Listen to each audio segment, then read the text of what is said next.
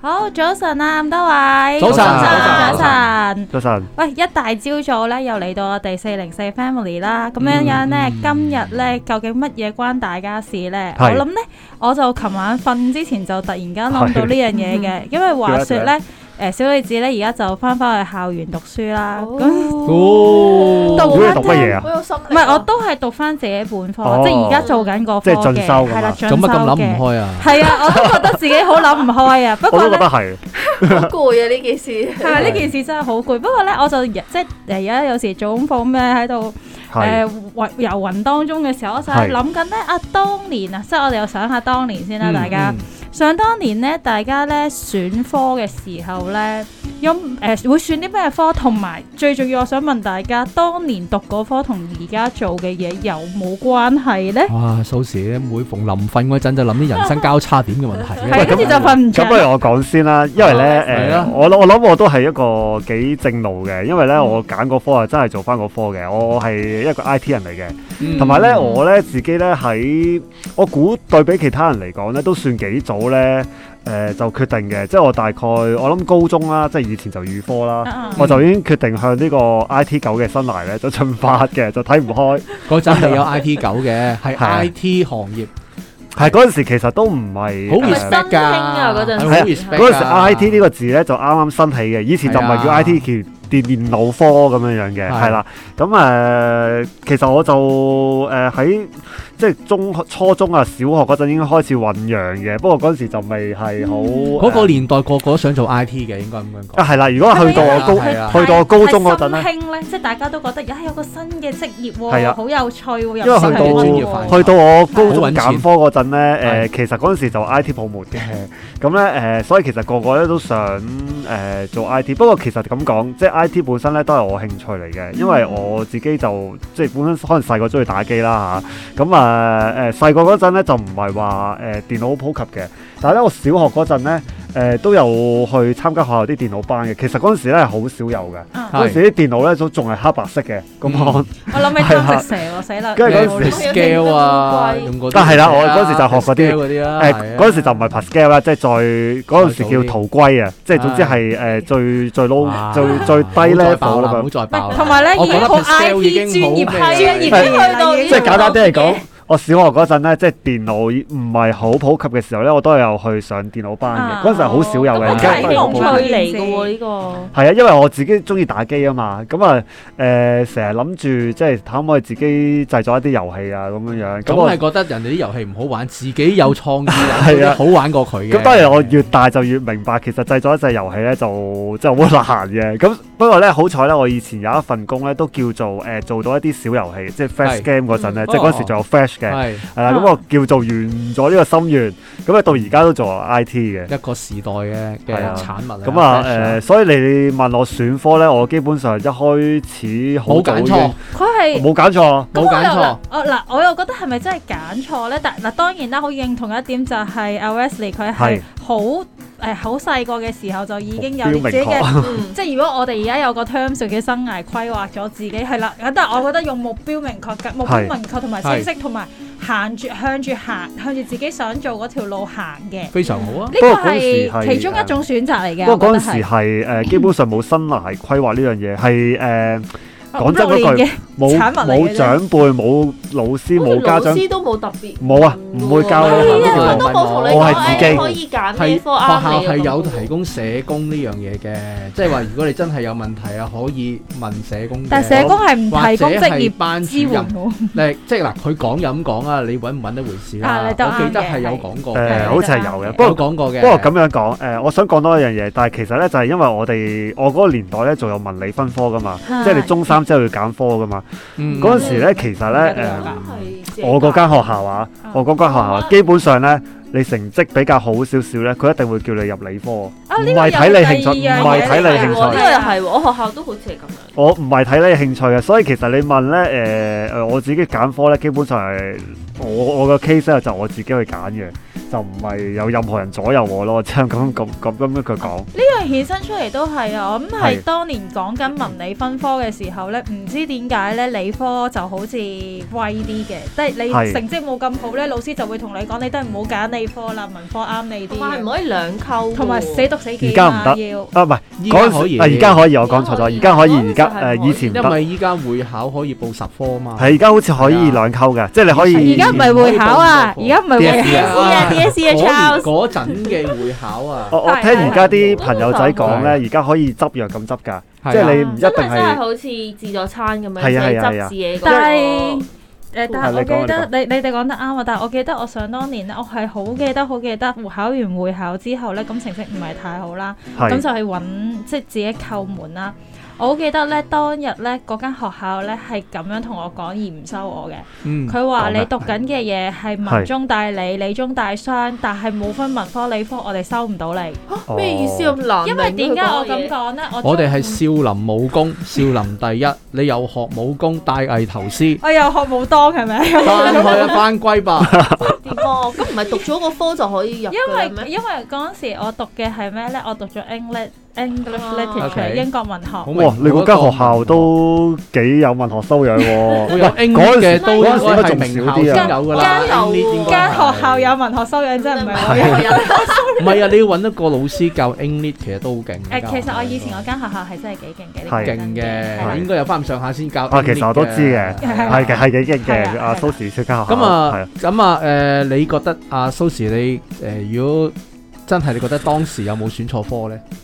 誒，我當時有冇選錯？你講緊你覺得依家回望逐步逐步嚟啦。首先問你有冇揀錯先，文理冇冇揀錯，因為其實我係雖然佢話我叫文中大理、理中大商啦，但係其實我都係文科傾傾文科嘅，係咁我真係文科人嚟嘅，我自己 OK 都係知道。咁呢個呢步冇錯啦係。啦，呢部會啊咁誒誒嗱，當再行多一步啦，之後誒、呃、當誒唔、理大專又好啦，咩即係咩啊即係讀到誒中學畢業之後係啦，再中學畢業上之後有冇揀錯咧？因為其實我條路就同 Wesley 好唔同嘅，我咧。誒、大家應該估唔到，即係我之前都有介紹自己而家係做緊社工啦。咁但係咧，係其 Ừ, 實我係第一個嘅 high dip 咧，我係讀酒店嘅。誒、係嗯哦，咁係完全唔關事嘅喎。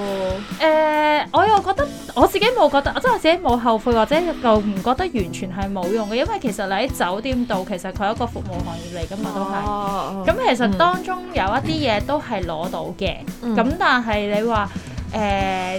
即係我諗都係一個經歷咯。對我嚟講係啦，讀咗誒、但係就點解我會起呢個頭就係因為我想當年就確實係我讀過嘅嘢，跟住我完全係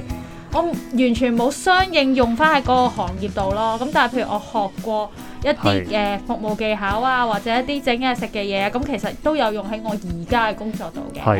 其實呢個亦都係香港教育一個失敗嘅地方呢就係、啲學生呢，好多時投資咗好多嘅時間同金 錢呢喺佢個讀嗰科，但係出到嚟其實並一嚟並唔係佢興趣，亦都唔係佢志向，純粹係可能當時嘅分數只可以入嗰一科，啱又或者當時有啲九壓成力。九添啊！咁變成咧好多其實咧誒唔好話新呢一輩啦，即係就算我諗咩年代都好，好多人咧大部分嘅人咧就係佢讀嘅嘢同佢而家現實出嚟做嘅嘢係兩個完全唔同嘅界別。係啊。或範者疇係好多人要揀商科咯，好自然啊就會導致商科係好受歡迎，因為你出到嚟好似做咩都可以咁。等於你大學裡面個個都讀 MBA 㗎啦，嗯但係係咪真係個個可以出到嚟可以即係做到企劃啊，做到生意，最後咪又係企喺街度派傳單做 sales，即係好我我即係我好老實講，好多個個讀 MBA 㗎，part time 都讀 MBA 㗎，咁讀完 MBA 出嚟又如何呢？即係你你當知一樣嘢多一樣嘢，咁其實唔使讀個 MBA 咁多啦，係咪先？Master 喎唔平嘅喎，咁樣啊。係咁，啊，我我我嘅經驗就好慘痛嘅，不如聽埋阿 Pammy 啲好嘢先。 係 我 Perry 講下，好啦，咁我本身係讀理科嘅，因為即係誒我都唔好知點解要讀理科，但係即係你叻嘅學生啦，唔係唔關而事我哋頭先係因講為讀係因為背，係我記得我記得我有當初因為點解揀理科係因為我唔讀唔到地理，即係地理對我嚟講係係一個一定會 fail 嘅科嚟嘅。咁 但係咧，我嗰陣時嘅中學咧就係佢已經揀好啦，即係佢嗰個套餐已經 set 好啊咗，你只可以揀套餐冇 A、B、C 錯冇錯咁樣。點係都要係啦，撚咁地我為咗避咗地理咧，我就揀咗理科去讀嘅，但係就冇得咁樣兩溝咯，即係我唔可以揀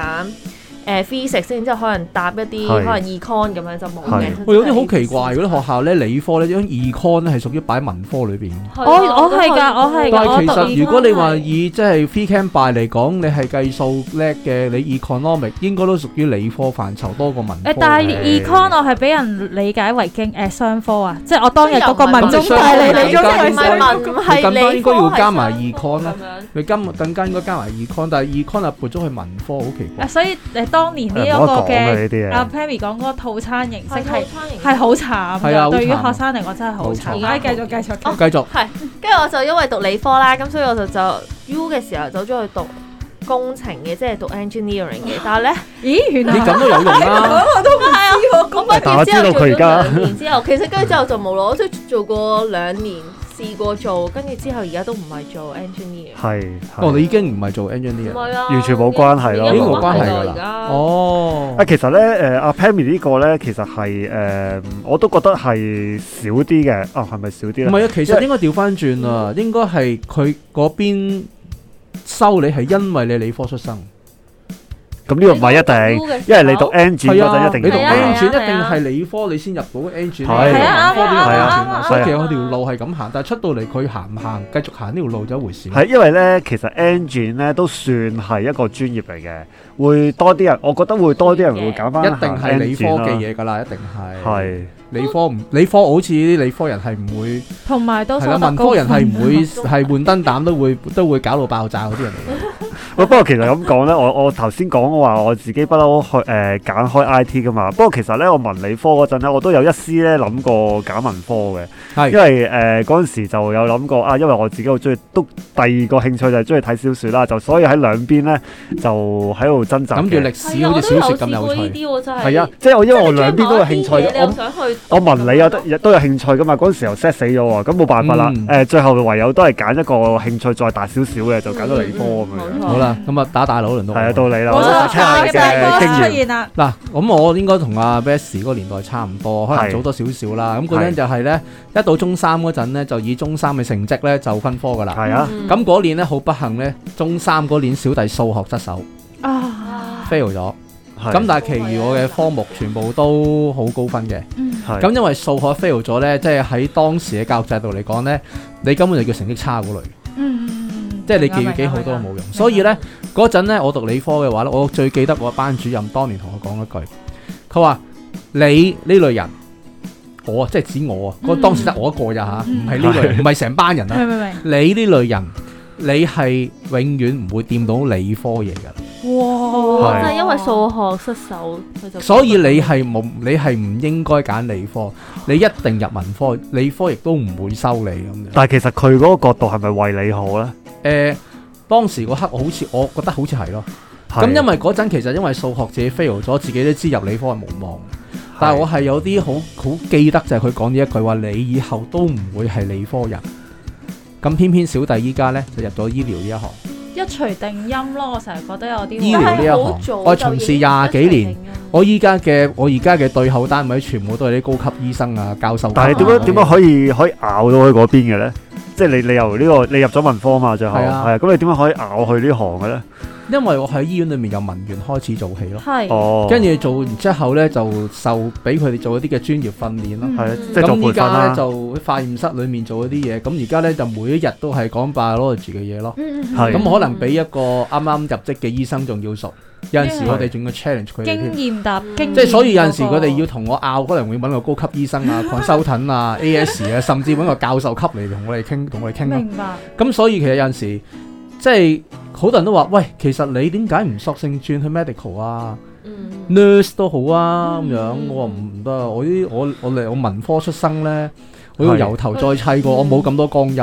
啊，係同埋我未必我會冇收咁多咯，光陰當你當你睇即係就算啲嘢我係識佢肯收晒，你都唔未必會。同埋我係學一個專科啫嘛啊嗯，佢最 fundamental 嘅 free cam by 我由頭砌過咧，我係會好痛苦咯。嗯啊所以點解頭先阿蘇時你一話依家讀翻書，我就會覺得點解咁睇唔開咯？我都覺得自己因為好辛其實苦啊咧嘛你你報讀嗰陣咧，咧你報讀嗰陣係好有 heart 嘅，好有火嘅。係啊，但係當你去到第一個 assignment 同埋或者第一個 exam 嗰陣咧，你一講緊我感受，我已經就你嗰下就開始懷疑人生㗎啦，開始。我懷疑咗誒三個月㗎啦，其實因為開始咗啦。嗱，但係呢個狀態態要小心喎，好容易 depression 嘅係啊，懷疑咗三喎。個因月。為我係都你辛苦我都喎我都我試過咧，因為我誒我都誒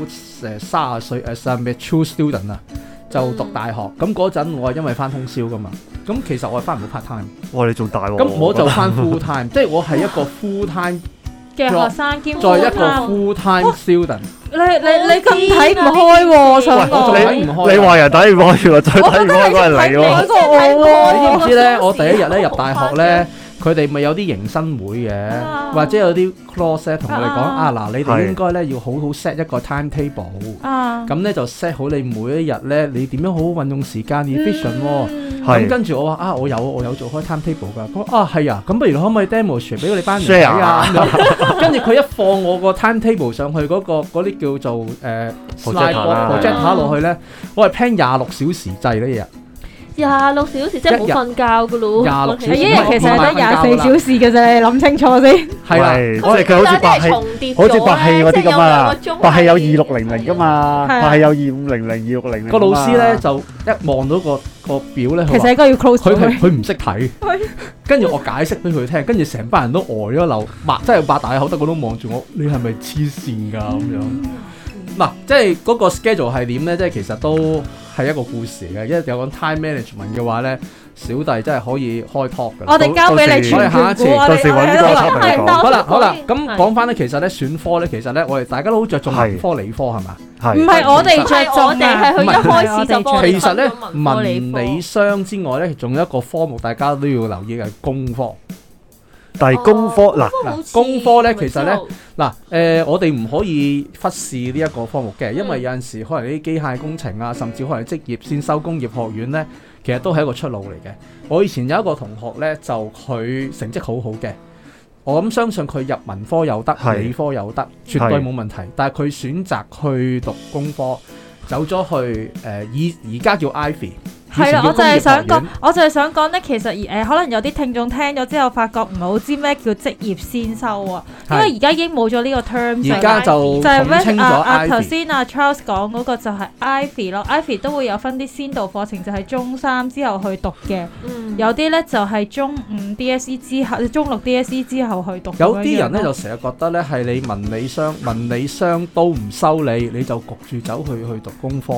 咁係其實對呢一類科目嘅學生係好唔公平。但係可以咁樣講，當年讀工科嘅人，而家出到嚟咧好多都出人頭地，甚認同至係嗯比我哋更加即係一片光做明。得好喺啦喺嗰個範圍裏邊佢係有個當年 top 嘅成績佢咯。當年即係我呢個同學當年咧就係去學整車。嗯，係咁整車好污糟啊！啊，即係由頭垢面啊！誒、環境好差，喺嗰個年代嘅車房係好污糟嘅。嗯咁但係佢依家咧已經係一個亞洲區代理車頭擋風玻璃嘅間大公司嘅老闆，嗯，咁啊、再加埋佢自己旗下好多洗車屋，係咁所以佢依家正式所謂佢都唔使做嘅已經係，不過即即係如果咁同樣埋有聽好多類似呢類咧，有啲人做工帽啊，大家唔知做工帽知唔知咩？即係我哋啤嗰啲嘢啲帽咧，嗯又係一個專業嚟嘅，係有啲又係即係發咗達冇人知嗰啲咯，但係香港係咁樣嘅喎，我覺得即係嗯香港對某一啲職業係有既定嘅 bias 哦咯，咁一定有啦即其係有啲實唔係某一種，佢哋對每一種職業都有個既定同埋固有嘅形象。除咗係專業人士或者你係讀商科咯係其實所有佢都有其他係啊但係部分父母都係想仔女嗯輕輕鬆鬆、舒舒服服喺冷氣房裏面乾乾淨淨咁啊做工咁啊最好啦。嗯但係咁但係其實佢 so call 輕輕鬆鬆，你覺得個醫生好輕輕鬆鬆？嗯誒佢哋覺得佢哋覺得好啦誒，嘅，佢哋會睇到電視啦，接觸到可能私 又家係醫院 social 裏面， media 嗰啲即係佢啦，哋佢哋私家醫院裡面嘅醫生啦去嗰啲係啊，私家醫院裏面嘅醫生啦，即係個 裡面個酒誒，即係仲靚過酒店啊，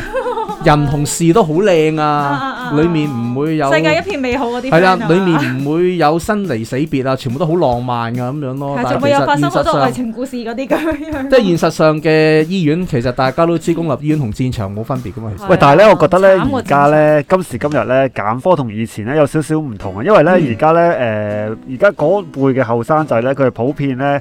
平均個學歷咧，應該都高過我哋嘅，嗯因為而家咧，基本上咧就係、好鼓勵升學啊，即係其實其實佢哋點樣咧都誒、中學之後一定有啲嘢讀嘅。嗯，即係誒、呃一定可能你誒誒、呃 high dip 又好啊，副學士又好啊，你總之咧誒、呃你只要想讀佢，我我記得以前有個誒、呃、統計調查就話大專學位咧其實係多過誒、呃中學人數嘅，即係只要佢哋想讀咧就一定有得讀嘅。，都係所以而家普遍咧，誒、就同我哋以前有少少唔同啊！嗱，我嗰個年代咧，雖然都好多人升學，嗯但係咧都仲會有一大部分咧，都去到誒、呃中午又好啊，中七又好啊，佢哋就會出去做嘢。咁佢哋誒誒，即係學唔同嘅科目啦，咁樣樣誒、呃即係即係去做我唔呢個同嘅行係一業啊個歷啦。史歷史嘅演變。係啦，咁而家咧絕大部分咧都一定會讀到大專嘅最少，同埋其實我諗最大原因係咩咧？係個市市場嘅要求啊！係啊嗯。講真，如果你而家係誒，我哋而家叫 DSE 中六畢業啦，誒誒，唔係絕對唔係市場要求，呢個純粹係政治考慮。唔係啊，市場要求嘅意思係話你試下一個 DSE 嘅都學生出去唔係揾工，其實係冇都唔係，因為其實呢，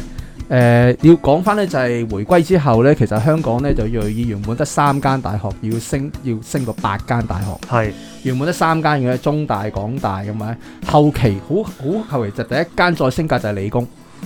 係啊，城大。係啊，咁因為其實呢，佢係香港嗰陣就希望可以香港多啲大學生，咁於是一次過升格多四間，咁而所以其實個市場咪要求我要請大學生咯，亦因為咁樣佢升一批唔應該 qualify 到大學生嘅人去入到大學再讀呢，嗰、個質素咪降低。所以咪更加會所以咪而家覺呢得大學生質素大學降低又要變，因為同埋同一時間香港嘅大學亦都要培訓內地出嚟讀書嘅人，所以而家香港嘅大學我可以咁樣講，十間十間變都唔係大學嘅學店咯。嗱，你你可以諗㗎，哦嗱，我哋嗰個年代呢，你考 A level，你成績好嘅讀大學，成績唔好嘅冇路揀㗎啦，你係出嚟做嘢㗎嘛，絕大部分啦，哦係啊啦，一係去外國讀啦，一係去外國讀啦，即係香港教育制度係淋唔到你㗎啦。咁但係依家唔係啦，依家呢，你就算你成績差到點都好，你都可以大學誒畢業嘅係啊，一定有有一升嘅。你只不過要用多啲時間讀多幾年，同埋可同埋能俾你多讀啲嗰錢科咧係即係你 top 咯英 top 咯嗱你英文唔合 top 咯格，你未讀阿蘇咯，阿蘇都唔合格，P 阿蘇啊，你用多係五年、六年、九年時間再入大學再讀四年，你一定可以大學畢業。嗱，但係咧，阿阿 Charles 你講呢個咧就誒，嗱聽落咧就好似。數好好似係一個啊都控訴睇得出睇但得出係睇得咧，出如果你從誒某啲人講啦，佢哋會正面啲講咧，話呢個係普及教育，即係多啲人可以接受教育，令到普遍嗰個教育水準提升。所以而家好多大學生出到嚟一篇文都唔知佢寫乜咯，你呢廿六個個係英第二文字個，母寫低，但我唔明佢你講乜啊呢咯。個係第二個呃誒讀醫嗰啲出到嚟寫啲文都係一塌糊塗㗎。誒，呃佢哋簽名都睇唔明添。唔係佢佢講簽名緊寫應該唔唔明關咧事呢啊，佢樣嘢講可嗰以理個解係真㗎。係真係唔係而唔係文字上面寫得唔清晰，係文筆上面唔文清筆晰，唔清晰。啱唔啱啊？係啊，因為有陣時咧，因為而家咧其實咧佢唔食唔可以唔寫料，因為依家咧佢電腦全部要手打，嗯佢唔識串嗰個字，佢死都要死翻個字出嚟。以前係就唔係，以前就齋即係瞄落去 handwriting 啊，跟住自己諗係 handwriting 啊咩嘛。字，求其咁啊，寫第一個英文字母同埋最尾嗰三個字母，咁啊係知係係知道咁，因為你嗯做緊嗰樣手術，做緊嗰科，其實全部都係砌上去啫嘛，啲字係。嗯，咁我啊咪知咯。咁但係依家係唔得嘅，依家因為而家下下都要打電腦，你一定要每一個字都要啱嘅。咁所以佢哋 真係要讀書，但係我唔知啊，即係寫埋寫埋啲嘢咧，你係唔知佢寫乜咯。喂，但係嗱，呢個呢個咧就去翻誒最原初嘅討論啦。係 嗯咁到底係誒啲學生佢係可以俾佢誒無論點都好都讀到大專噶啦，即係可能有一個有一個我唔知叫專業科目定乜嘢俾佢讀到，定係誒早啲掉出去社會就呃誒喺、個社會做自己摸索誒、呃自己再去揾自己條路會好啲咧？所以其實我好反對咧，一開始啲家長供到啲仔女讀到上碩士嘅，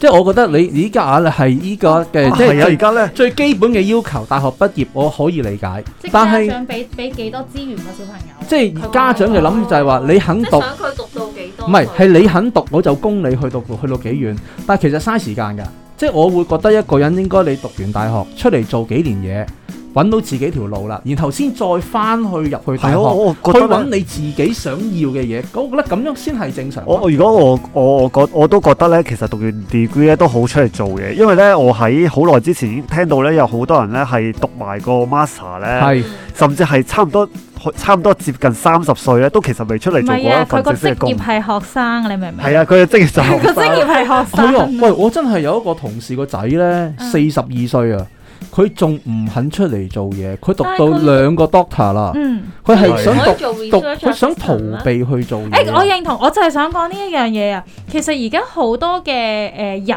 啊，我唔好嗯唔好講年青人，我講人咧，係其實咧誒、呃、讀咗咁多書嗱，頭先咧我哋一開始聽聽 Wesley 講咧，佢咪話佢由中學嘅時候開始已經有自己嘅目標，係想係點樣行自己嘅路嘅。但係咧而家係有，我唔敢講多，有好有部分嘅人，佢哋咧喺讀書嘅期間咧一路讀，佢個目標就好似係讀書嚟嘅啫，但係咧佢冇揾到佢人生可能個誒。呃 career 個職業係 path 啦係啦。職業嗰個發展方向嗯啊。其實我嚟緊，我讀完呢一個科，譬如假設啦，佢讀完係誒工商管理咁樣樣啦，我之後出嚟係會點樣去發展呢？冇，佢就係諗我諗唔到啊，咁繼續讀咯。啊屋企話誒繼續繼但係續呢俾個係我要屋企支持到你先可以有。誒而家好多屋企而咧家屋企係絕對可以嘅，因為而家誒而家普遍嗰、個誒、小家庭啊經濟狀況咧好過以前噶嘛，哦以前你一定真係要出嚟養家啊嘛，而家唔使就㗎嘛算我年代都係你要即刻仲佢仲可以借窿噶啊嘛，嘛，係啦，我想講就佢仲可可以以借借錢啊窿噶你嘛一。路繼佢還續讀，錢㗎。人一路繼續讀，係一路你即日未畢業都唔使都唔使還住㗎，啊係啊，咁唔怪得唔想畢業啦咁樣。係啊。如果我一路借錢讀書嘅話，我都唔想。所以其實好多大學畢業出嚟嘅人呢，就算即係要求你每一季啊還三千蚊俾學資處，啲人都覺得好吃力㗎。每一季還都係好吃力㗎，其實都有陣時，所以仍然都有走數嘅情況咯。不過其實我始終都會覺得呢，多㗎，即係依家個教育制度呢，就係、令到每一個人都去可以讀到大學畢業，嗯就變相個大學畢業出嚟嗰個質素就非常之參差，呢樣係真嘅，呢樣係真嘅，即係冇以前呢，即係嗰年講緊誒，我講笑咁講啦，你幾多年畢業啊？咦，嗰年啊，你嘅你英文應該 OK 喎，應該應該可以 咁係清楚咁樣講㗎嘅，佢真係咁樣講啊！依家啱啱 fresh grad 嗰啲人，哇，係睇下篇嘢寫寫成點先講啦咁樣。所以點解有好多工依家有 written 即係有 written test 咧？即係你自己寫嘅嘢一塌糊塗咧，人哋都覺得呢個大學畢業都係呃翻嚟嘅。喂，咁去翻一開始個問題咧，其實如果就咁聽，即係綜合嚟講咧，其實係咪揀科其實而家今時今日都唔係好重要咧？唔重要，因為最後你可以大學畢 業，仲要係你想讀咩科入咩科係咯。咯，佢而家好似 其你實我覺得誒，真係揀啲自己想讀嘅科係，enjoy 嗰四年係最好嘅。咁啊係，喂，其實誒好多人咧入大學咧，其實都唔係真係想讀個科嘅，就係想感受呢個學校園生活嘅。嗯咁啊，唔係即係因當為然好彩咧，依家咧就算你考科都好似以前咁樣執藥啊。嗯